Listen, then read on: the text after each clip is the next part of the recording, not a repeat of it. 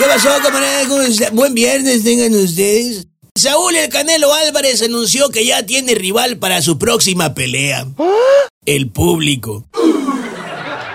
Oigan, en Guasave transportistas solo aplicarán descuento a estudiantes que presenten credencial. ¡Ay, no! En Ahome no, en Ahome con el puro uniforme basta. ¿Qué les digo? Está tan caro el pasaje que yo en mi casa estoy poniendo en forma a mis plebes para que vayan y vengan a pie.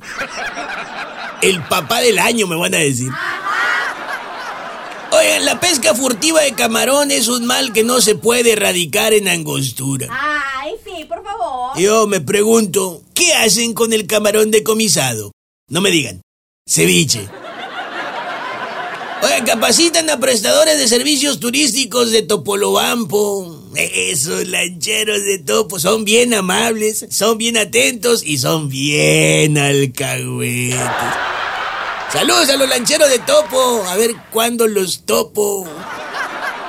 Oigan, sin contratiempos, la entrega de uniformes escolares en Naome. Bueno, en la escuela de mi hija van a estar virtuales los primeros dos meses, así que ya le dije a la Danielita que por mientras el uniforme se lo puedo hacer con Photoshop. Ay, pobrecito. Ya es viernes, amigos. No le vayan a pegar bien recio el fin de semana, ¿eh? Es más, lávense las manos y cúbranse la boca. Y también cúbranse las manos y lávense la boca.